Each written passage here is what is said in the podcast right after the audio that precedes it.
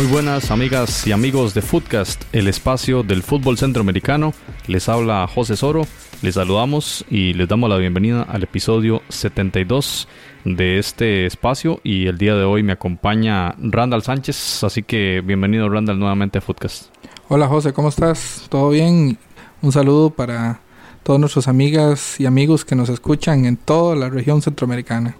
Así es, y bueno, un episodio muy especial porque hoy 30 de mayo, día que estamos grabando este episodio 72, se realizó el sorteo de la Liga CONCACAF. Es la tercera edición de este nuevo torneo de la Confederación, que es un espacio previo, si se quiere, a la gran competición que se juega en el primer semestre, que es la Liga de Campeones. Ahora la CONCACAF decidió desde eh, prácticamente esta edición eh, que todos los equipos centroamericanos y el Caribe eh, primero compitan entre sí y a partir de allí elegir a los seis mejores para la competencia más importante que es la Liga de Campeones que da un cupo a la Copa del Mundo de clubes. Bueno, entonces eh, básicamente el episodio de hoy es para un poquito conversar sobre esta rifa que se realizó en Ciudad de Guatemala y que ya determinó no solo la ronda preliminar, sino los octavos de final. Fue una, eh, una actividad televisada, fue televisada por Fox Sports para todo, para todo el área. Y fue, bueno, interesante. Estuvo ahí la participación de autoridades de la FIFA, perdón, de la CONCACAF. Y eh, llamaron al jugador Pablo Salazar del Club Sport Herediano para conversar un poco la experiencia de él como futbolista, que además ya se anunció en Costa Rica será el próximo asistente técnico del Club Sport Herediano, pero él es el actual campeón de esta competición. El Herediano fue el campeón 2018 y el primer campeón fue el Olimpia en aquella final contra el Santos de Guapiles en la primera edición 2017. Entonces, Randall, pasamos rápidamente como a ver cómo quedaron esa, esa distribución de, este, de clubes para luego analizar y vamos a ver un poquito, bueno, qué nos parece, eh, cuáles son las, las series más bravas, las más eh, desiguales si se quiere, ¿verdad? Y recordemos entonces que era una rifa de ronda preliminar donde aquí más que todo se ubicaban los clubes del Caribe y los clubes que fueron clasificados eh, no campeones o que clasificaron por tener, digamos, estar en una segunda posición con más puntos acumulados en las tablas respectivas de las diferentes ligas. Algunos campeones también, como el caso de la Antigua, eh, que es el actual campeón del fútbol de Guatemala, pero que obedece a una clasificación que tiene la eh, CONCACAF para la cantidad de clubes que clasificaban o de países, digamos, cuyos clubes clasifican directamente a octavos, que vamos a hablar de tres ligas de Centroamérica, mm, eh, Costa Rica, Honduras y Panamá. De los tres equipos clasificados ponían dos directamente en octavos de final. Y en el caso de Guatemala, y El Salvador, de esos tres, solamente uno pasaba en octavos. Ese es el, tema, por lo tanto, eh, para poner un ejemplo, en el caso guatemalteco, el Guastatoya estaba sembrado en octavos y Comunicaciones y Antigua tenían que jugar esa ronda preliminar, lo mismo que en El Salvador con el Santa Tecla y el Alianza, que tienen que disputar esa ronda previa. Entonces pasamos, Randall, a revisar. es, como un ranking de ligas, porque digamos, en los últimos torneos, bueno, Guatemala estuvo ausente, ¿verdad? Por, por la sanción que tuvo, que los equipos guatemaltecos son equipos muy competitivos y, y en los últimos torneos de Liga CONCACAF, los equipos panameños, costarricenses y hondureños son los que, digamos, han competido más, entonces... Sí, y además, bueno, en el caso nicaragüense, un único equipo eh, sembrado en octavos, que es el Managua, y uno del Caribe, que es el Waterhouse de Jamaica. El resto, por ejemplo, el campeón de Belice y el de Panamá, ronda previa. Y solo un equipo de Belice, nada más. Solo un equipo representante, que es el Pan Bandits, y a ronda previa. El Canadá 2, que es el que va a esta liga, porque el Canadá 1 va a clasificar directo a la Champions. El Canadá 2, que pasa a esta liga con CACAF, ronda previa también, no clasifica directamente. Que, he seguido muy de cerca por videos de YouTube esta liga canadiense y se ven buenos, buenos partidos. No, no mucha cantidad de público, porque sabemos que están creando todavía la cultura futbolística, pero van a ser buenos buenos equipos que compitan. Sí, ahora cuando veíamos el tema de las de las, bueno, yo me preguntaba por qué hoy en la rifa códigos, ¿verdad? Porque no hay campeones todavía, falta eh, definir el campeón en, en, bueno, Nicaragua, pero ya, ya estaban aquí ordenados según los puntos y demás. Falta Panamá y falta el campeón de Canadá. Y es esa, ese esfuerzo de la CONCACAF por acomodar todo y por renovar esas estructuras de las diferentes competiciones internacionales que anunciaban que la liga canadiense el otro año ya va a estar, digamos, alineada en fechas para que cuando llegue este momento, ya en lugar de, como hoy, rifar un Canadá 2, se va a anunciar un Vancouver, un eh, Edmonton, etcétera, ¿verdad? Ya decir un nombre. Y creo que a eso tiene que llegar la, la Confederación. Estamos a dos meses del inicio del arranque de, la, de, la, Liga De que es una liga que tiene apenas siete equipos. O sea, va a ser más fácil hacerlo. Sí, es más fácil, pero sí creo que la Confederación tiene que hacer un esfuerzo para que cuando haga este calendario tenga ya la digamos la totalidad de los equipos y no no tirar yo, creo que digamos códigos ¿verdad? bueno tal vez lo podemos comentar eso pero creo que el problema de los canadienses es lo mismo que pasa con la MLS el clima nosotros seguimos el, formato europeo ¿verdad? que se juega en invierno y cambio que mañana es un partido en Canadá en, en, enero. sí, claro. bueno, es una determinación, pero a pesar de eso, digamos, ya anunciaron que el otro año ya estará listo para esta época, digamos, los, los clubes definitivos. Bien, sin más preámbulo, porque ya llevamos cinco minutos de preámbulo, vamos a pasar a, decir estas, estas llaves. Eh, el club eh, que vamos a anunciar de primero es el que juega en casa en esta ronda preliminar. La competición arranca el 31 de julio, según aquí la página web de la CONCACAF. Y este, básicamente, día martes o día miércoles y la semana entrante, la semana que sigue, se juega la vuelta. Entonces, en una semana tendremos prácticamente ya entonces... Vuelta y rosca. Los octavos de final montados, ¿verdad? Ok, el primer club que voy a mencionar es el Casa en el primer juego. En este caso, el Alianza, el Alianza FC, Club de San Salvador, un club grande, un club grande de Centroamérica, histórico, fuertísimo, perdió las finales contra Santa Tecla y ahora contra Águila, por eso está en esta ronda preliminar, disputará ese partido de ronda contra el Panamá 3. El Panamá 3, estamos hablando que saldrá de esa final eh, que está entre el CAI y el San Francisco y además el Tauro que fue el campeón de apertura. En el caso panameño, al igual que el canadiense, también hay una especie de enredo porque no está definido cuando faltan, digamos, eh, una semana, bueno, no, faltan prácticamente eh, dentro de dos, tres días, a partir de esa fecha en que estamos grabando, se definirá el campeón de la liga eh, panameña. Pero bueno, en todo caso repasamos. Alianza jugará contra el Panamá 3. Entonces, que puede ser el San Francisco o el CAI, ambos equipos de la Chorrera, porque el Tauro fue campeón y por lo tanto, a pesar de que la Confederación no lo haya anunciado, probablemente el Tauro sea Panamá 2. Pero bueno, esto lo confirmaremos en el próximo Básicamente, contra el que no quede campeón. Exactamente, eso es. Muy bien. Eh, la otra ronda, la otra llave, Robin Hood es un equipo de Surinam contra el AS Capois, que es de Haití. Aquí ahora lo conversábamos antes de grabar.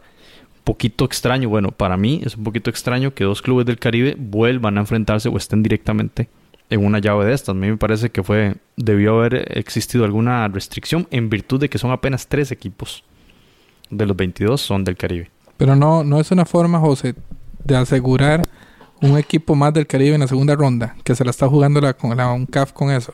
La UNCAF, pero no. Bueno, sí, puede ser otra forma de verlo, bueno. Pero bueno, si yo fuera del Caribe, eh, bueno, no sé qué pensaría. Desde mi punto de vista centroamericano, está un poquito raro, pero bueno, tiene razón, tiene razón el punto suyo. Porque recuerden que eh, en el papel son más débiles. Aunque el Rojo Surinam lo he escuchado toda mi vida que ha existido, de hecho son equipos más constantes. Eh, pero digamos, siempre están en desventaja con cualquier equipo de Centroamérica. Entonces, muy probablemente que la segunda ronda se quede solo con un equipo del, del Caribe. Entonces, eh, yo creo que no quisieron jugar. Se la compro, Randa, se la compro. Tiene razón. Ok, y ahora aquí lo interesante es, bueno, en términos culturales, el nombre, bastante llamativo, Robin Hood, sin duda que también tiene un atractivo especial. Y el Capuís, bueno, Haití, que hemos hablado mucho aquí en, en Footcast sobre el fútbol de Haití y la riqueza futbolística que tienen, una cultura eh, futbolística importante con muchos jugadores que de esos jugadores probablemente brinquen a la liga a la liga 1 de Francia en el futuro y, y es el, país más futbolero del Caribe incluso fue, fueron a un mundial en el 74 si no me equivoco y están haciendo un buen papel ah. recientemente en Copa en Copa Oro y en mundial sub 17 clasificaron al mundial también en la siguiente serie Belmopan Bandits es el equipo más importante prácticamente de Belice. Como el que conocemos. Disputará eh, su serie contra el Deportivo Saprissa. Este primer partido será en Belice. Repetimos, esto es el final del mes de julio, prácticamente dentro de dos meses. Así que esa es una serie. La otra es la del campeón guatemalteco, el, el Antigua, eh, el Guatemala Fútbol Club, que empezará la serie en Canadá con el campeón Canadá 2, que no sabemos, perdón, no el campeón, el clasificado número 2 de esa llave. Eh, jugará entonces contra la antigua. La serie empieza en Canadá. Así que interesante, el equipo de Guatemala tendrá que viajar hasta Canadá. Sin duda una serie histórica también. Y sin duda, Randall, que varios equipos quizá deseaban jugar contra la antigua por por ese viaje tan bonito, ¿verdad? Imagínense las aficiones. Yo estaba pensando, qué bonito que San Carlos hubiera enfrentado a la, antigua. Bueno, le tan bonita ciudad, ¿verdad? Al Canadá 2, una de las ciudades, bueno, una ciudad hermosa y, y realmente apasionante el tema del fútbol y cómo entonces Antigua tendrá que visitar Canadá. Muy, muy interesante. Y qué bonito, ¿verdad? Porque es un partido histórico porque marca el regreso de los equipos. Ah, no, ya el Guasatoya. Ya Guasatoya lo ha hecho contra Houston. Pero digamos, ya, ya más formalmente, ¿verdad? y, y Canadá que se suma ya como Canadá, porque anteriormente jugaban equipos que están en la MLS, como el Vancouver, el Montreal, el Toronto. Ahora sí, propiamente una liga canadiense. Eso es, muy histórico. y son equipos menos conocidos y por supuesto que será toda una experiencia para ambos clubes en esta llave. Vamos a la siguiente llave. Repetimos, estamos en ronda preliminar todavía y ya hablamos de la alianza, del Robin Hood, de dos, el del Saprisa y el de la Antigua. Ahí van cuatro series y faltan eh, faltan otra, otras dos más. Una es comunicaciones contra maratón. Aquí me parece, Randall, el eh, partido empieza en Ciudad Guatemala, de la serie, perdón. Me parece que esta llave es de las más bravas porque se trata de dos equipos también históricos de, eh, bueno, comunicaciones de los más ganadores en la Liga Guatemalteca y el maratón, un equipo bastante bravo, el monstruo verde de San Pedro Sula. Sí, el, el Comunicación es un, un grande eh, ganador de torneos internacionales.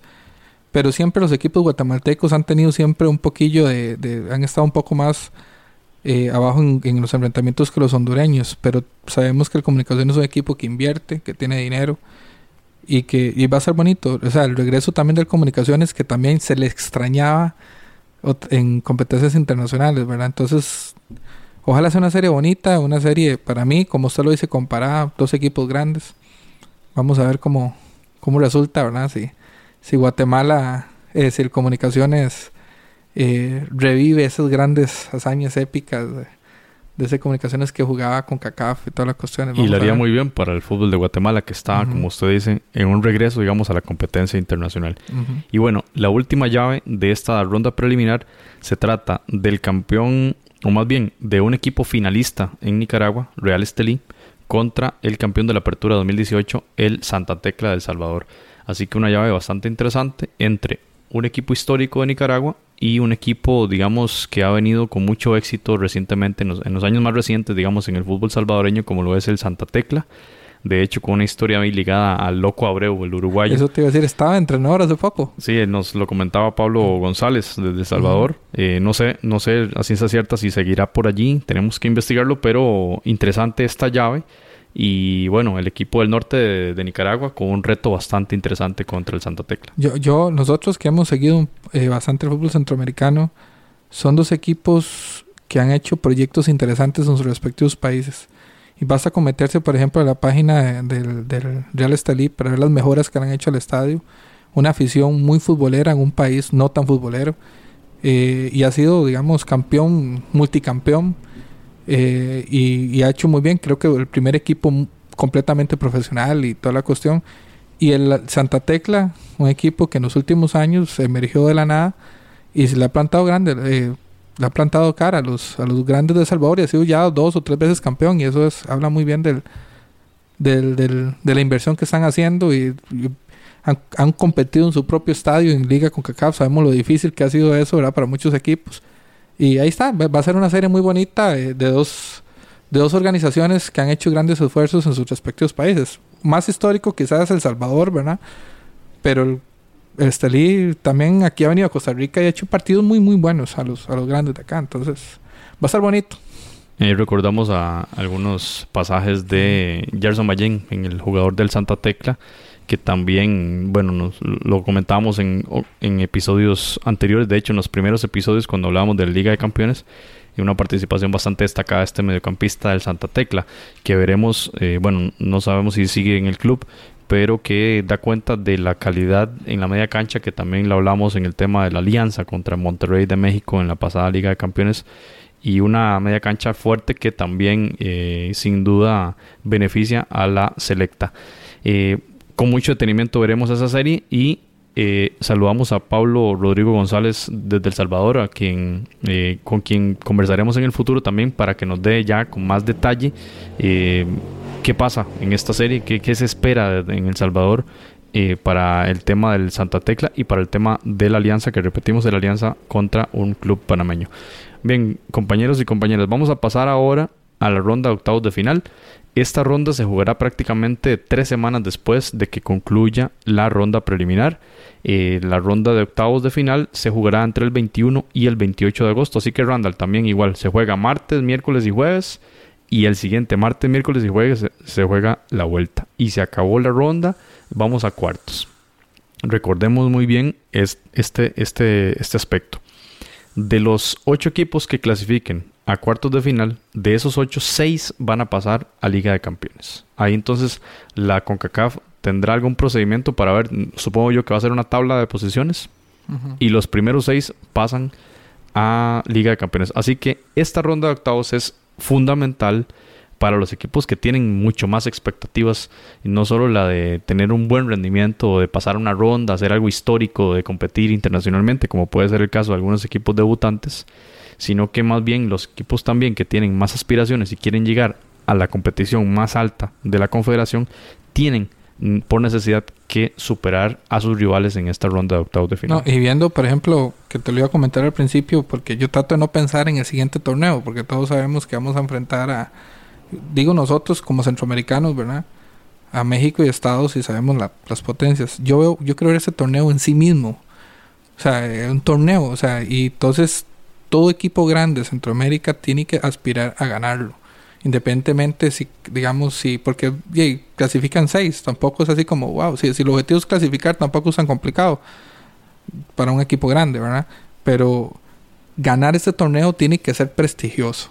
Tiene que empezar a generar prestigio desde ya, porque si queremos una Centroamérica fuerte futbolísticamente hablando, tenemos que empezar a hablar nuestros propios torneos, no solo los locales, sino nuestros torneos internacionales. Ya que la CONCACAF dijo, ok, estos, mandémoslos por aparte, que se maten entre ellos, ok, demostrémosle que nosotros podemos subir el nivel dándole prestigio a ese torneo. Exactamente, de hecho. A ver, hay posiciones encontradas. Algunos dicen que esto nos da más igualdad y bueno, nos da un, un rol de prestigio a nivel regional, hablemoslo de Centroamérica.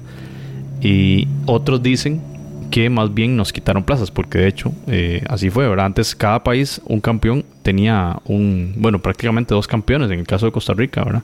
Tenían campeones eh, con puesto asegurado en Liga de Campeones, ahora son seis nada más, ¿verdad? Entonces, eh, bueno, ya los, los equipos mexicanos y los estadounidenses ya estarán y uno canadiense estarán en la próxima ronda.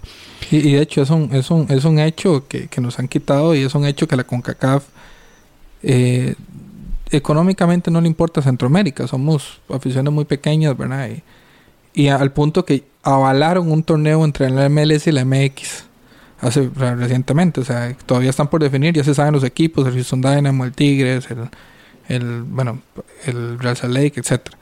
O sea, es, es, un hecho que nosotros, por ejemplo, la CONCACAF eh, no le importamos tanto y, de alguna manera, si lo vemos desde el punto de vista del negocio, tienen razón, pero por eso es que tenemos que empezar a subir nuestro nivel, por eso en el programa anterior yo lo comenté, se lo comentaba Marlon, o sea, tenemos que, este es el torneo de nosotros donde tenemos que empezar a construir, ojalá en un futuro sea con fase de grupos y cuestiones así, para que los equipos y nuestros jugadores tengan más rodaje internacional y de alguna otra manera, tal vez no, no competir económicamente, pero por lo menos darle un realce a nuestros seleccionados, donde nuestros jugadores se fogueen, toda la cuestión y que no pasen esas debacles que están pasando, por ejemplo, en los torneos juveniles, porque nuestros jugadores no tienen roce, por ejemplo. Y Randall, uno de los retos que hay para esta competición es el atractivo para el público, porque autocrítica, yo creo que muchos de los partidos de las rondas previas, es decir, octavos y cuartos, prácticamente con estadios a medio llenar o, vacíos, ¿verdad?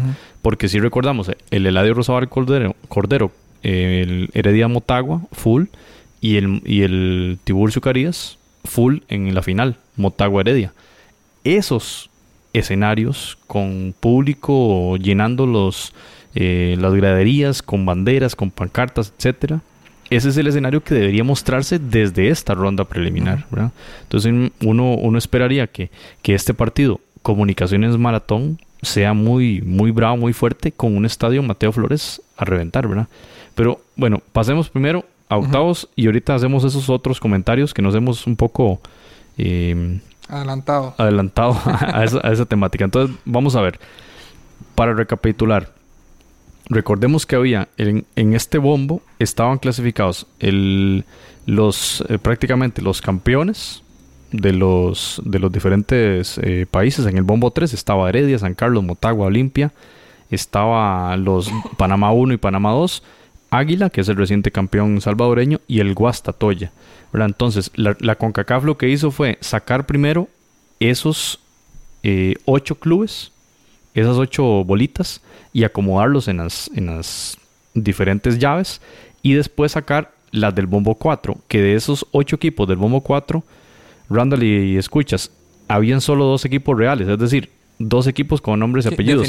El, el Managua FC y el Waterhouse de Jamaica. El resto eran PR1, PR2, PR3, 4, 5 y 6, que eran los ganadores de la ronda preliminar, que es las llaves, se trata de las llaves que acabamos de, conversar. Entonces un poco compleja la dinámica, con CACAF quiso dejar todo listo de una sola vez y no hacer un, un sorteo para ronda preliminar y luego hacer otro para este, la fase de octavos.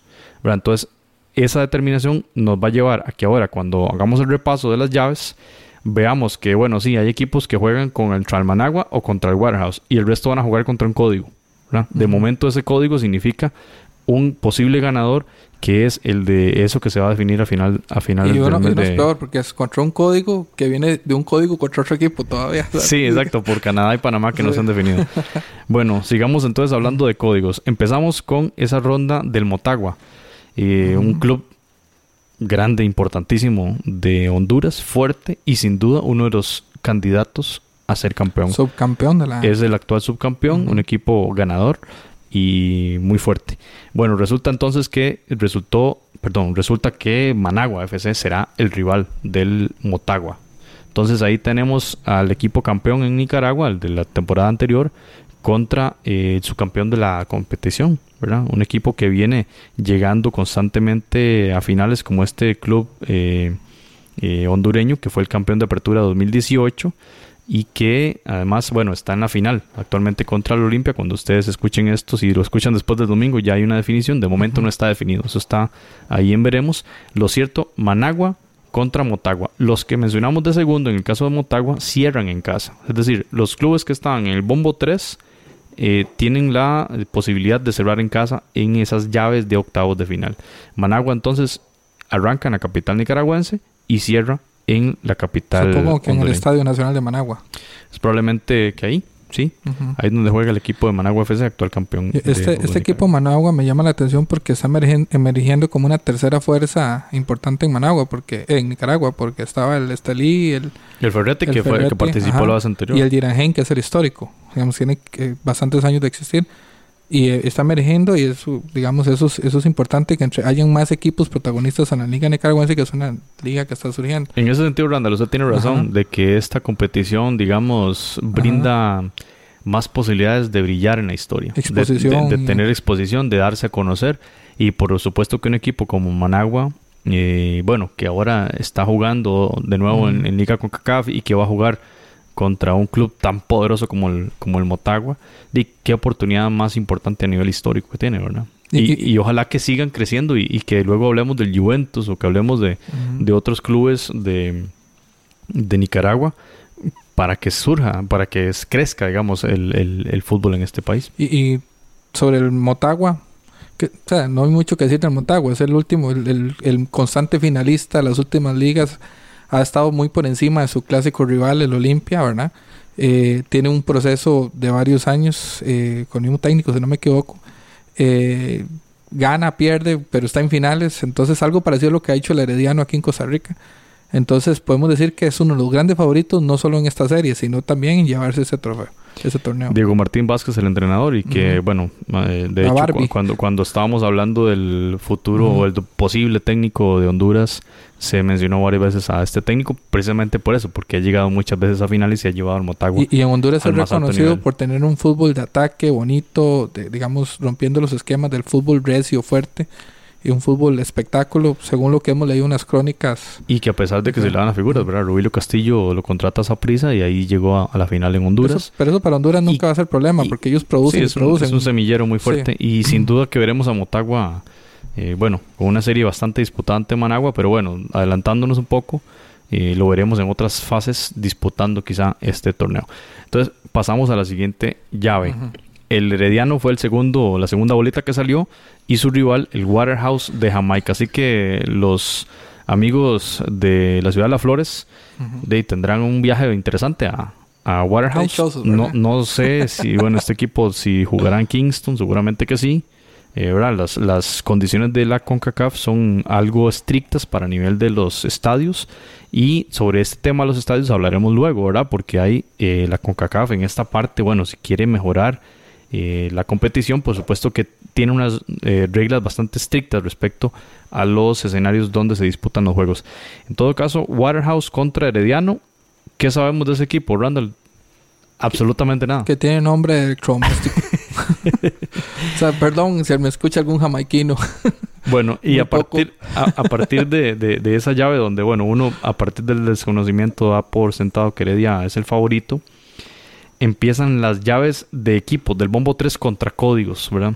Entonces aquí empieza un poquito complicada la explicación. Pero Heredia es el favorito, pero recordemos que el año pasado, bueno, también el Santos es un equipo más pequeño que, Herediano, pero el Santos perdió contra otro equipo. El Portmore United. O el Portmore. Entonces, como dicen los que saben, los partidos hay que jugarlos. Y todo puede pasar en el fútbol. Y Heredia está en una también reestructuración, entonces quién sabe cómo van los nuevos fichajes y toda la cuestión de Jafet. Es el actual campeón, hay que mencionarlo.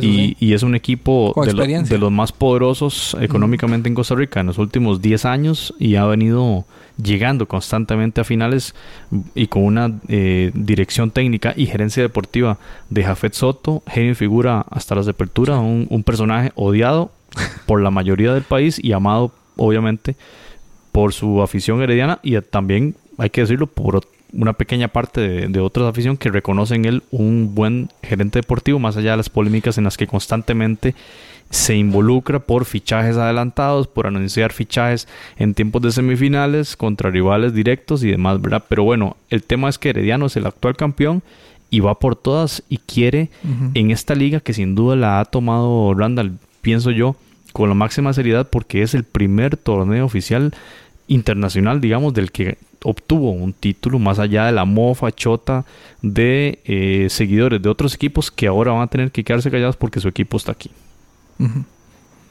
Empezando en rondas anteriores. Muy bien. Un saludo a los apresistas. Eh, eh, no, nada contra Saprisa. No, no, no, no. Queremos mucho el, el Deportivo Saprisa. Lo de Jafet es interesante porque inclusive los heredianos lo han utilizado como un estandarte de bullying. entonces siempre está la famosa frase ahora, odiame más. Y ponen la cara de Jafet. y Jafet tomándose un trago. Bueno. Bueno, seguimos ahí, bueno, damos ahí por sentado que Heredia es obviamente el favorito en esa llave y luego salió en la bolita de la Asociación Deportiva San Carlos, actual campeón de clausura 2019 del fútbol de Costa Rica y obviamente debutante en esta copa, así como lo son muchos de los, la mayoría de equipos están debutando en esta competición. Y bueno, resulta entonces que San Carlos se enfrentará a un código y ese código es el PR6. El PR6 significa al ganador entre el Santa Tecla y el Real Estelí. Sobre esto yo quiero decir algo. En la, en la transmisión en vivo, Randall, no sé si usted lo, lo pudo observar, los compañeros que nos escuchan lo observaron. El moderador, por, por decirlo así, anunciaba el resultado de los equipos seleccionados en las bolitas y una voz eh, femenina, una de las asistentes que estaba fuera, fuera de cámara, anunciaba detalles de los, primero las llaves de los equipos y luego detalles de esos equipos. La, esta persona anuncia esta serie que San Carlos iba contra ganador PR6 que es Santa Tecla versus Real Estelí.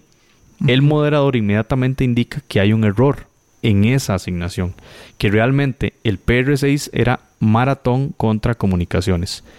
Yo digo esto porque yo me confundí, de hecho, en ese momento publiqué en Twitter que ese era el, el, ¿cómo se llama? La, llave era contra comunicaciones o maratón, ¿verdad? Yo le hice caso al que estaba ahí dominando la, la, la información y demás. Toda la información hasta el momento en la página de CONCACAF indica que es el PR6 es Santa Tecla contra eh, Estelí.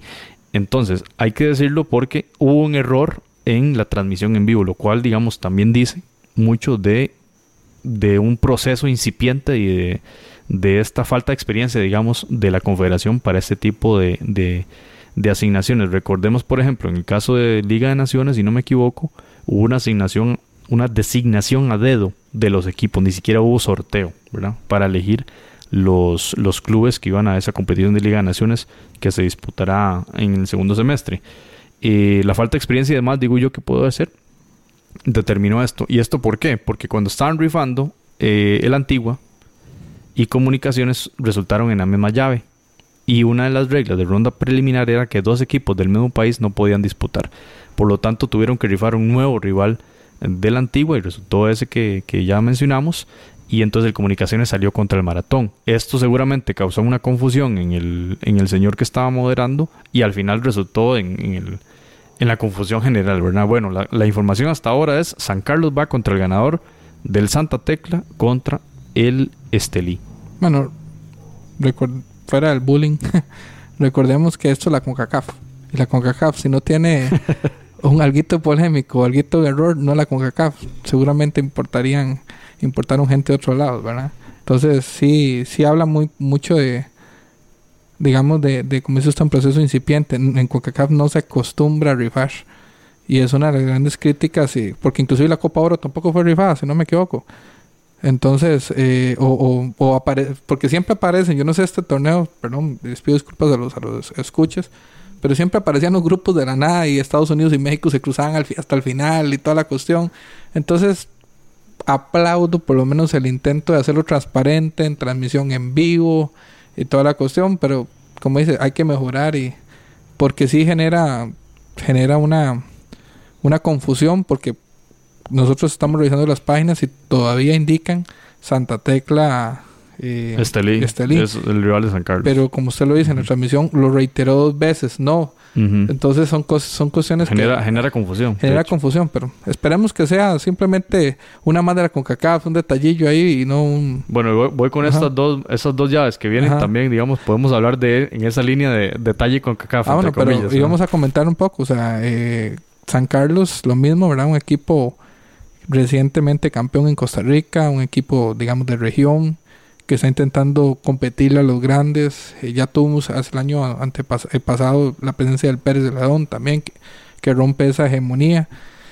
Y vamos a ver, porque aquí en esta serie yo creo, con, yo sé que a uno le juega el corazón, la vez pasada lo dijimos públicamente, somos aficionados al a la Asociación Deportiva San Carlos, pero San Carlos es un debutante, entonces también es una serie que yo dejo en el aire, porque tanto el Estelí tiene más experiencia en estos torneos, eh, y cómo es que se llama el Santa Tecla, es un equipo que tiene más experiencia. Entonces va a ser una, una, una serie bonita eh, entre equipos que están haciendo bien las cosas en sus respectivas ligas y que están dando de qué hablar. Eso, eso es lo que sí yo daría por sentado es un ambientazo digamos y si la afición sancarleña tiene que ir a Estelí al norte de Nicaragua o tiene que ir hasta al estadio del Santa Tecla también va a ser un contingente importante de aficionados lo cual va a ser muy interesante eh, yo le voy a ser sincero, yo deseaba que no tocara prisa en esto.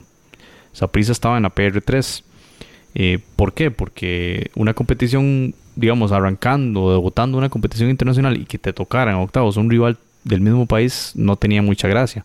Eh, cuando sale lo de esta confusión, comunicaciones o, o, maratón, dos bravísimos, dos clubes que para mí deberían estar en semis.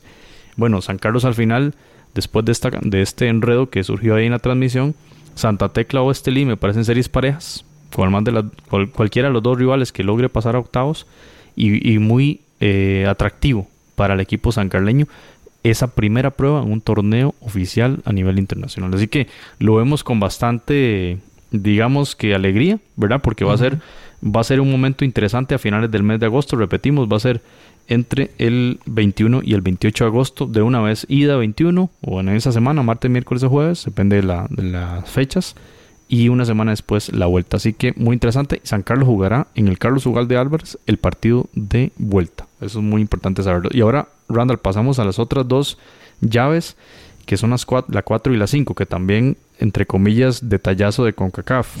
a confirmar, dice, en ambos casos. A confirmar. ¿Por qué? Porque la llave 4 es Panamá 1 contra el ganador de PR1. El, ganador de PR1 es Panamá 3 contra la Alianza del Salvador. Bueno, que uno daría, yo daría por favorito a la Alianza, pero es fútbol, cualquier cosa puede pasar. Entonces aquí no podemos hablar de nada, no podemos hablar de nada porque estamos hablando de códigos. En la llave 5 es Panamá 2 contra el ganador de PR2. El PR2 son los caribeños que hablamos, el Capuis y el Robin Hood. Entonces aquí uno daría, digamos, que el Panamá 2 puede ser el CAI, puede ser el Tauro, tendrán, digamos, una condición de favorito. Si es el CAI, por ejemplo, yo haría al CAI, yo lo pondría en semis de una vez, por el papelazo que hicieron, el papel excelente que hicieron en, Champions. Y el Tauro, un equipo histórico de la Liga Panameña de Fútbol, que también eh, está haciendo, haciendo las suyas, dando de qué hablar, pero bueno, como usted dice, el Capoís es de Haití y Haití viene haciendo las cosas bien y el Robin Hood de, bueno, Surinam y que los equipos del Caribe se complican en los partidos allá y bueno, esto es fútbol y todo puede suceder. y hay que ver también algo, un elemento que no hemos tomado en cuenta con equipos como San Carlos, como Alcai, eh, digamos, bueno, San Carlos sabemos que no tanto, pero eh, ¿qué tanto van a desarmar ese equipo? Porque viene a ser una, viene a ser un buen campeonato, está en la final, ¿verdad? y viene a ser una buena con CACAF. Y recordemos que, los, que si hay un, un, jugador que se ha valorizado mucho a nivel de, de, de transfers, ¿verdad? Es, es el jugador panameño. Entonces vamos a ver, digamos, qué tantos jugadores de ese equipo hay se exportan. De hecho, Omar Brownie, que fue la estrella de ese equipo en la temporada de Champions, ya lo vendieron a la MLS, que ya no está. Entonces, exacto, habría que ver, por ejemplo, qué tanto... Es un buen detalle. Y mientras y recuerde que ellos van a terminar el campeonato el domingo, si no me equivoco, el domingo. Exacto. Ajá. Es el primero de junio, el sábado. Van a pretemporada un mes y Copa Oro, porque algunos jugadores van a ser seleccionados. Entonces, no sé qué tanto tiempo tendrá el CAI para armar un, nuevo equipo. Eso es un buen elemento del tema Copa Oro, cómo se traslapa o queda muy cercano, digamos, entre la final y la ronda de preliminar. Yo diría, bueno, eso hay que estudiarlo, yo diría que sí se traslapa, puesto que la, puesto que la Copa Oro inicia el 16 de junio o el 15. Sí se traslapa, claro, porque son en 15 días no se va a jugar la Copa Oro. Yo creo que eso, ese elemento de las fechas también para esta liga es un, un error, digamos, de planificación. Pero bueno, eso, es, eso es harina de otro costal. Porque vamos a ver, por ejemplo, muchos jugadores, eh, todavía muchos de los seleccionados de Centroamérica se nutren de jugadores de sus ligas locales, incluyendo la de Costa Rica tampoco. O sea, tampoco es que hay, wow, qué montón de legionarios, ¿verdad? Entonces, muchos de esos jugadores no van a ser... O Nicaragua, por ejemplo. Ahí es fijo el Estelí. Sí, aquí el único que tiene ventaja es Guatemala, que no participa en Copa de Oro. Exactamente. Entonces, muchos jugadores de Costa Rica, de Heredia, Saprisa, e inclusive todavía Saprisa peor porque Saprisa empieza primero. Entonces, muchos jugadores eh, de esas elecciones, los mismos Honduras, van a estar, no van a ser pretemporada con sus Bolaños, equipos. Bolaños está en la selección, Jimmy Marín en Heredia está en la selección. Bueno, Heredia ya lo dijiste, Heredia no juega ronda preliminar, pero sin duda que hay una afectación ahí. Rubilo Castillo, por ejemplo, que si se queda en prisa va a jugar con Honduras. Sí. Bueno, entonces eh, hay una situación ahí interesante en el tema de las fechas y eso lo, podemos conversar luego. Pasemos a las eh, últimas tres llaves para cerrar esto de las de este sorteo llevado a cabo hoy 30 de mayo en Guatemala sobre las llaves tanto de la fase preliminar como de octavos de final de la Liga CONCACAF 2019, tercera edición de este campeonato. Vamos con el campeón del Salvador, el Águila, 16 veces campeón del Salvador. Resulta que jugará contra el, ganador de la PR3. El PR3, recordemos, Belmopan Bandits o el Deportivo Saprissa. Póngale un nombre ahí, eh, Randall. Deportivo Saprissa sería uno de buenas a primeras. Es fútbol, hay que esperar. Eh, eh, es la lógica. Es el fútbol, pero realmente ahí subestimar el fútbol beliceño, por algo solo tienen un club en un torneo regional. Entonces también hablan de un fútbol que está en proceso desarrollo tal vez muy por debajo de ligas como la, nicaragüense o la panameña que son más recientes de crecimiento. Entonces, y Saprissa es el equipo más ganador de Centroamérica. Entonces, de alguna u otra manera, eh, ter, final, tercer lugar Mundial de Clubes y toda la historia que saca. Entonces, o sea, que, hay que ser honestos, es el claro favorito de, este, de estas. Entonces sería, digamos, si anunciamos, bueno, yo sé que nadie de Belice nos va a oír o nos va a entender, uno diría Saprisa va a pasar, pero bueno, fútbol, del alcance de fútbol, Águila, Saprisa sería, digamos, octavos. la, la, lógica lo dice, puede, puede que no, es la lógica. Y el campeón de, El Salvador contra el subcampeón en Costa Rica, bueno, el, Deportivo Saprisa, que no, no, logró ningún campeonato, logra pasar por máximo puntaje en tabla acumulada, pero un digamos una serie bastante buena, creo yo histórica, yo diría histórica. Tal vez contra la Alianza hubiera sido más pareja todavía, creo yo, por el Cuscatlán y demás. Eso es un detalle a preguntarle a, nuestro amigo Pablo o Rodrigo González si el Águila va a jugar en el Cuscatlán o en el Juan Francisco Barraza en San Miguel, ¿verdad? Un estadio de 15 mil espectadores, vamos a ver qué pasa. Esos son detalles que realmente no manejamos y que nos gustaría aprender también de parte de nuestros amigos salvadoreños. igual el, Águila es, es, uno de los equipos con más afición en El Salvador y y yo creo que donde jueguen van, van a tener mucha afición. O sea, obviamente llenar el Cuscatlán es, es complicado, pero, pero es un equipo que no jugar solo. Entonces, eso Y así estaba el estadio Cuscatlán, con mucha afición de, Además, del equipo de la rivalidad que existe, por ejemplo, del Saprisa con equipos de Centroamérica es muy histórica. Viene de torneos de la amistad y grandes de Centroamérica y todo. Entonces, casi que se le puede ver como un clásico, Saprisa contra Centroamérica. Entonces, de alguna manera eh, es, es, es porque es el equipo que más ha disputado torneos internacionales de Costa Rica, es por eso que lo decimos nosotros. Entonces, de alguna u otra manera, eso va a generar entonces el interés, o sea, y, donde juegue el Águila va a no jugar solo. y sabemos que Zapisa también traslada gente allá y Salvador trasladaría gente acá. Entonces... Y un detalle importante, el Águila cierra en casa.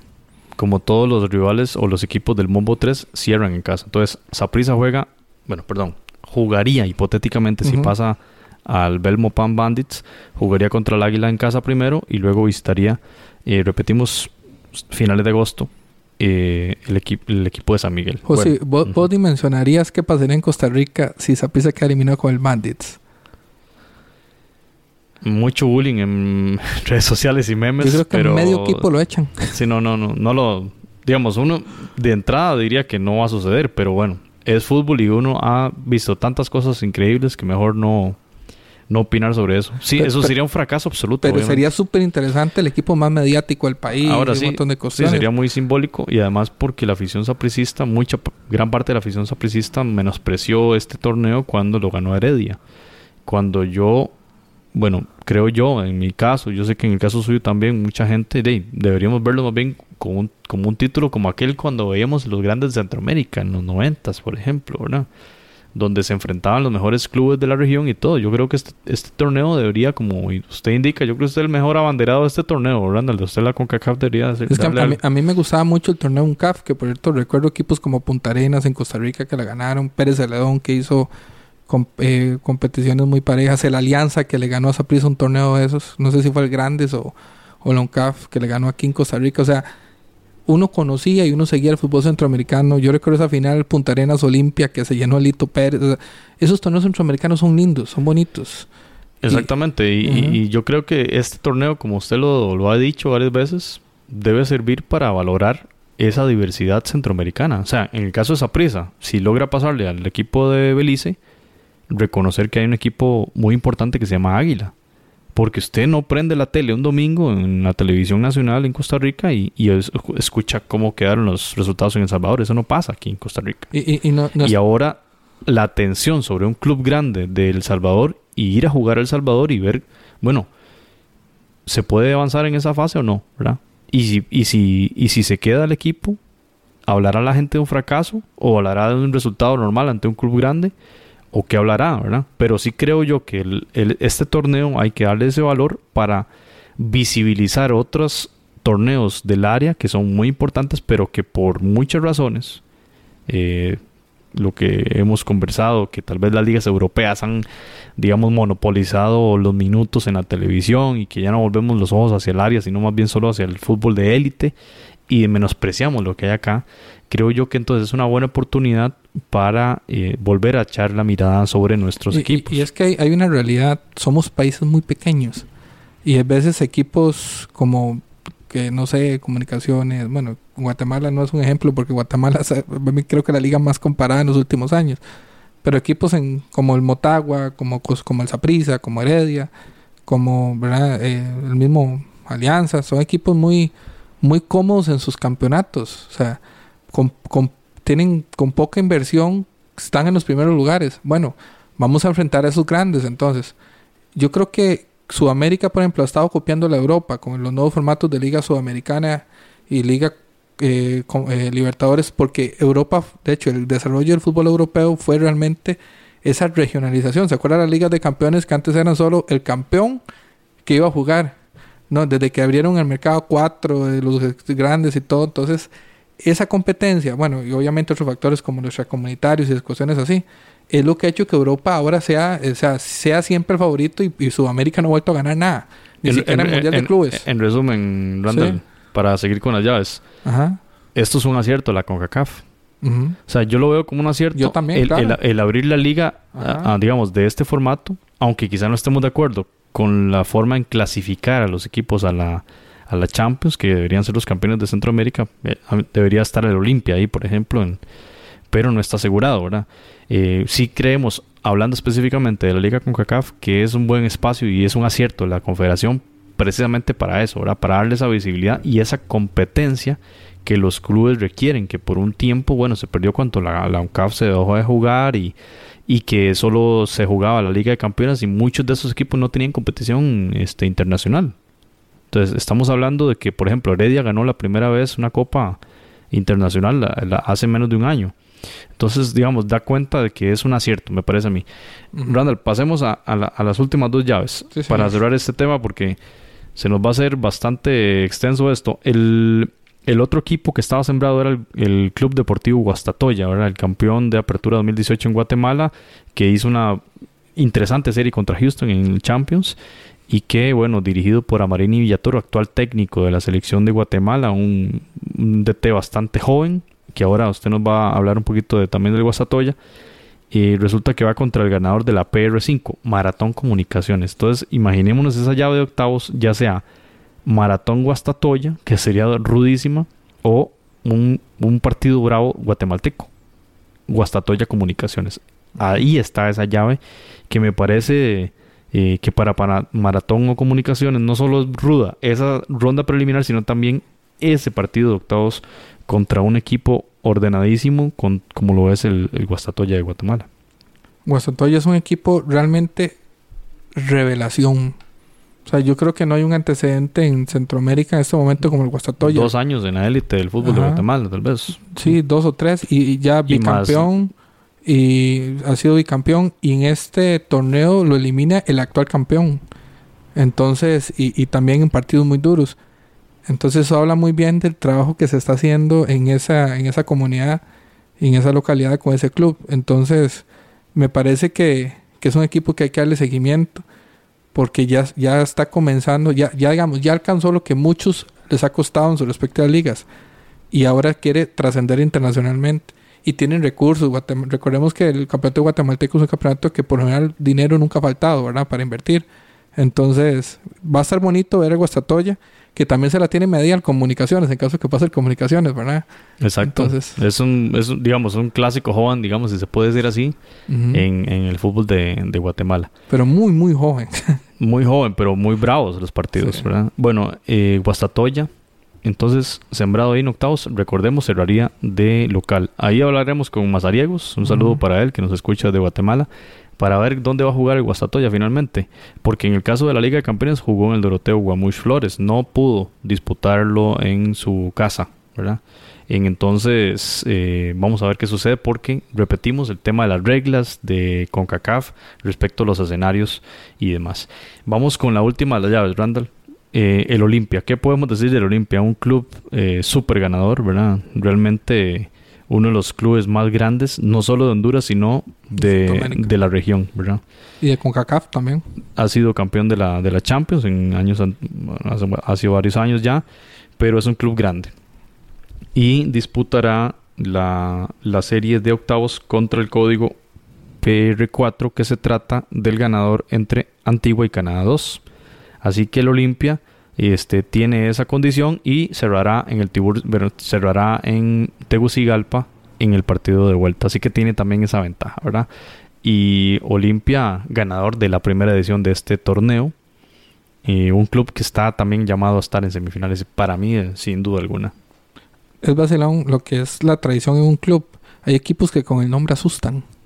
Y el Olimpia es uno. O sea, digamos, el Olimpia equipo que le toque eh, es eh, inclusive hasta los mismos clubes mexicanos cuando enfrentan al Olimpia ellos saben que iban a enfrentar un, ambiente eh, porque su afición es muy entregada un ambiente complicado un, equipos una vez escuché a Roger Rojas en una entrevista decir es que el ADN de nosotros del Olimpia es ganar ganar ganar ganar ganar que no le ha sido muy bien recientemente pero eso no quita la grandeza de ese club y eso es conmigo. Equipos que con el nombre asustan. Yo me imagino que también eh, lo harás a prisa y cosas así, pero el Olimpia es un equipo que, y que también reconocer, es el fue el primer campeón de esta liga con CACAF, que se le ganó al Santos de Guapiles, eh, precisamente aquí en Costa Rica. Entonces es, es, es, un histórico y vamos a ver cómo reacciona el Antigua y el, y el ¿con quién Antigua ahí? Pero se llama en ese momento.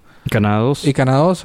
Muy probablemente que le dé más pelea al Antigua, al, al, Olimpia que el Canados. Son, son equipos que están recientemente en formación y yo, yo el Olimpia lo haría favorito, como, como, como el Motagua lo dijimos, o como el Saprisa, equipos y Herediano, que son favoritos no a clasificar a Liga a Coca Champions, a ganar ese torneo.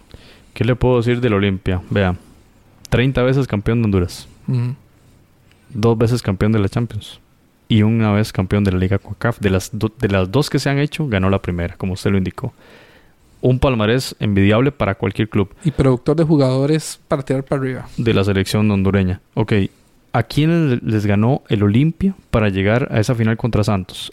Eliminó a la Juela en octavos. Le ganó 2 a 0 y 3 a 0 en el global. Barrido. Eliminó 4 a 1 a la Alianza del Salvador. O sea, Liga Deportiva Alajuelense y Alianza del Salvador, dos grandes. Pero ese partido fue polémico, yo lo vi. Ese partido hubo mucha polémica. Y después venció 8 a 2 a Plaza Amador de Panamá, que lo hemos venido hablando, un fútbol emergente fuertísimo que viene haciendo bien las cosas, clasificó al Mundial anterior. Le eliminó 8 a 2 al club eh, Plaza Amador. Y contra Santos fue una final que se fue a penales, ¿verdad? 1 a 0 en Tegucigalpa, aquí ganaron 1 a 0 contra Santos, en un estadio prácticamente vacío y ganan 4-1 en penales. Pero ese es un club con estirpe de campeón y es uno de los llamados a ser campeón desde mi punto de, vista. De ese equipo que fue campeón, que, que por cierto Santos hizo una serie maravillosa, ¿verdad? Santos es un equipo que, que no ha sido campeón, por ejemplo. Ya no tiene jugadores referentes como Roger Rojas, como López, eh, creo que Garrido está en ese equipo, ¿verdad? Y aún así, le aseguro que la Olimpia va a competir por este título. Entonces son equipos que, como dije anteriormente... y está actualmente en la final. con el nombre meten miedo, o sea, sinceramente. Bueno, Randall, hemos hecho un repaso, digamos que bastante extenso, con mucho detalle entre una cosa y otra. El que esperaba escuchar nada más la lista, bueno, no, no fue el mejor lugar para, para llegar, pero sí creo que yo que dimos un, un repaso con un poquito de análisis de lo que nos espera en cada fase. También analizamos un poco lo que es la confederación y así, en general, eh, no sé si podemos hablar de llaves parejas. Desde mi punto de vista, la que recuerdo así es la del Maratón Comunicaciones en, ronda preliminar, que ahí, digamos, despejará mucho el camino, ¿verdad? Quien gane de ahí viene empoderado para octavos. Me parece una serie eh, bastante importante eh, de esa, de, las, de la ronda preliminar, y que para mí, bueno, es la más, la más pareja. Y luego la otra de Estelí Santa Tecla, ¿verdad? En preliminar. A ver quién se va a enfrentar a San Carlos, porque como usted lo decía, bueno, el Estelí es un histórico de Nicaragua y el Santa Tecla, un club que ha hecho muy buenas cosas en años recientes en El Salvador y que tiene experiencia también en Champions, ¿verdad? Como lo ha realizado en años anteriores. Y tuvo a Loco Abreu. y bueno, y a Gerson Mayen, que bueno, para mí es un jugadorazo. Y vamos a ver qué pasa. Para mí esas son las dos series más parejas, digamos, de eh, ronda preliminar, dando por sentado, digamos, que la Alianza pasará por encima de Panamá 3 y que Saprisa pasará por encima de, del equipo de, de, Belice, ¿verdad? Uno considerándolo así, el tiempo nos dará razón o nos callará la boca porque en el fútbol de ya, ya tantas cosas ha visto uno que mejor no asegurar nada. Pero eh, una incógnita, por ejemplo, la de Antigua, Antigua Canadá 2, o sea, que ni siquiera sabemos, bueno, usted sí ha visto esos equipos de Canadá jugar. Los resúmenes. bueno, los resúmenes. Y el Antigua, eh, bueno, va a jugar también en su, en su, en el estadio pensativo o va a jugar en el Doroteo, según la CONCACAF, ¿qué va a decir? Vamos a ver qué pasa. Entonces hay muchas incógnitas. Digamos que el análisis es un poquito complicado hacerlo en este momento porque no hay tanta cosa certera, ni siquiera los escenarios, ¿verdad? San Carlos, por ejemplo, no hemos escuchado, no hemos leído nada si San Carlos va a jugar en el Carlos Ugalde todavía. Tenemos la esperanza de que sí. Eh, pero entonces, en resumen, sobre esas series de, ronda preliminar, eh, Maratón Comunicaciones va a ser como el partido que no se puede perder uno, prácticamente. Es que son clásicos centroamericanos, o sea, son equipos con mucha afición y mucha historia. Y que también meten miedo con sus nombres. Y lo otro, bueno, pues no podemos esperar mucho más porque estamos hablando de códigos, ¿verdad? Equipos contra códigos, las dos únicas series eh, que están ya terminadas. Repetimos, Managua contra Motagua y Waterhouse contra Herediano que uno de paso y jugando de pitonizo y jugando de arriesgado, diría que Heredia, digamos, tiene una amplia posibilidad, al igual que Motagua, de estar en cuartos. Eso es lo que podemos decir, no sé, no, podemos decir más por el tema de la Esperemos que llegue el decodificador. Llega, llegará la, la, decodificación, llegaremos a, transformar esos códigos en, en, equipos y ya para luego entonces a finales de julio ya analizar ya llaves concretas y de cómo llegan también los equipos, porque ya habrán iniciado los torneos. ¿verdad? El torneo en Costa Rica probablemente inicia a finales de julio y entonces llegarán a una eh, fase, por ejemplo, los clubes ticos y, sé que en el resto de Centroamérica también, con unas 5 o 6 fechas del torneo local ya disputadas. otro elemento que también vamos a darle seguimiento es qué tanto le va a afectar a esos clubes que jueguen este torneo su, su rendimiento en sus respectivas ligas. ¿verdad? El año pasado lo comentamos, como equipos que jugaban ese torneo tenían un bajón en sus campeonatos, porque eso también habla de la, de digamos, de la inversión que hay que hacer para poder eh, jugar internacionalmente y también la planificación. Y entonces va, va, a ser un bonito reto también en ese sentido, ver que, digamos, cuántos de estos equipos van a soportar el tren conforme vayan avanzando, porque algunos jugarán una serie y se volverán, ¿verdad? Pero conforme vayan avanzando, los que vayan avanzando, qué tanto tenemos en Centroamérica la capacidad para enfrentar dos torneos. La primera ronda Copa Oro termina entre el 23 y el 25 de junio. Eh, sí, es, es, un mes prácticamente diferencia. O sea, eh, terminando eh, la Copa Oro tendrán prácticamente un mes de descanso. Bueno, un mes de descanso no, un mes entre esa eh, conclusión de la fase primera de Copa Oro en función de la primera ronda preliminar, perdón, de la Liga CONCACAF imaginémonos un club como Alianza, digamos, cuyos seleccionados van a estar en Copa Oro. Si pasan a segunda ronda, entonces ya tendrán una semana menos de descanso. Y, recordemos que una más, el inicio del campeonato. probablemente haya jugadores que van a tener una semana de vacaciones. y, recordemos que la Copa Oro se caracteriza por ser un torneo de patada larga. O sea, los hoy juegan en, en Texas y mañana juegan en Columbus, por ejemplo, y recorren todo el país y, y ahora peor porque algunos juegan en Costa Rica, Costa Rica abrir en Costa Rica, luego va para Honduras juega en Jamaica. Juega en Jamaica, o sea, entonces todavía va a ser va a ser muy complicado. Nada más eh, la Copa Oro concluye el 7 de, de julio. Digamos que ojalá que algún algún equipo de Centroamérica logre llegar ahí, digámoslo así. Ojalá que así sea. Si logra llegar el 7 de julio va a tener muy pocos días de descanso. Si llegan a semis, 2 de julio o 3 de julio. Son las semis de Copa Oro. Estamos hablando de menos de 25 días entre vacaciones, pretemporada e inicio de, liga local. Sin duda que esto eh, se traslapa muy feo con la liga, con el arranque de ronda preliminar. O sea, ¿a quiénes va a afectar esto? A los que ya hablamos. Maratón, Comunicaciones, Alianzas, Aprisa, Santa Tecla. Heredia. Eh, no, Herediano, jugaría, hasta, hasta, ah, octavos. A los primeros. Pero esos que sí mencioné, digamos que sí tienen alguna afectación inicial. Sí, solo los guatemaltecos se salvaron. Bueno, Randall, muchas gracias. Sí, Guatemala tiene ventaja en esa, en esa parte. Randall, muchas gracias. Hablamos casi una hora de este tema de Liga CONCACAF. Ya esperábamos con ansias este sorteo y ya hay un poquito más de información. Y conforme la CONCACAF vaya soltando información adicional, vamos a ir hablando, ¿verdad? ¿Qué falta? Saber, bueno, Falta saber fechas exactas, falta saber estadios, que eso es muy importante, como lo mencionaba Marlon, que para el caso de algunos clubes el contar con su propio estadio no es lo mismo jugar en su propio estadio que jugar en un estadio eh, alternativo sin las condiciones de local, ¿verdad? Es muy diferente jugar en Caso de jugar San Carlos como lo hizo Santos en el Estadio Nacional. Esos detalles entonces los veremos en sí, como gol, si va a haber gol de visita, por ejemplo, o sea, cuestiones así. Sí, ya, ya veremos en más detalle todo lo que es la competición. Así que Randall, agradecerle mucho por esta hora de, de conversa sobre la liga con CACAF. Siempre es un placer, usted sabe que nos apasiona este deporte y, y más que nos encanta trascender fronteras con este tema del fútbol centroamericano. Un saludo para todos amigos y amigas, donde sea que estén en Centroamérica o fuera de Centroamérica. Y muchas gracias a todos quienes han reportado, especialmente el capítulo anterior, el 71, que versó sobre la campanización de San Carlos, que tuvimos bastantes escuchas y muchos nuevos eh, oyentes, Randall. Así que a saludos para ellos, saludos para Jonathan que sigue ya en Madrid y bueno, que, a, ver cómo, algo, a, ver cómo, lo va al Tottenham, que se traiga ahí, aunque sea una, una peseta. Eh. El único aficionado al Tottenham que conozco, de verdad, aficionado de verdad. bueno, entonces saludos a todos y nos escuchamos en el episodio 73 del espacio del fútbol centroamericano. Chao. Podcast, el espacio del fútbol centroamericano.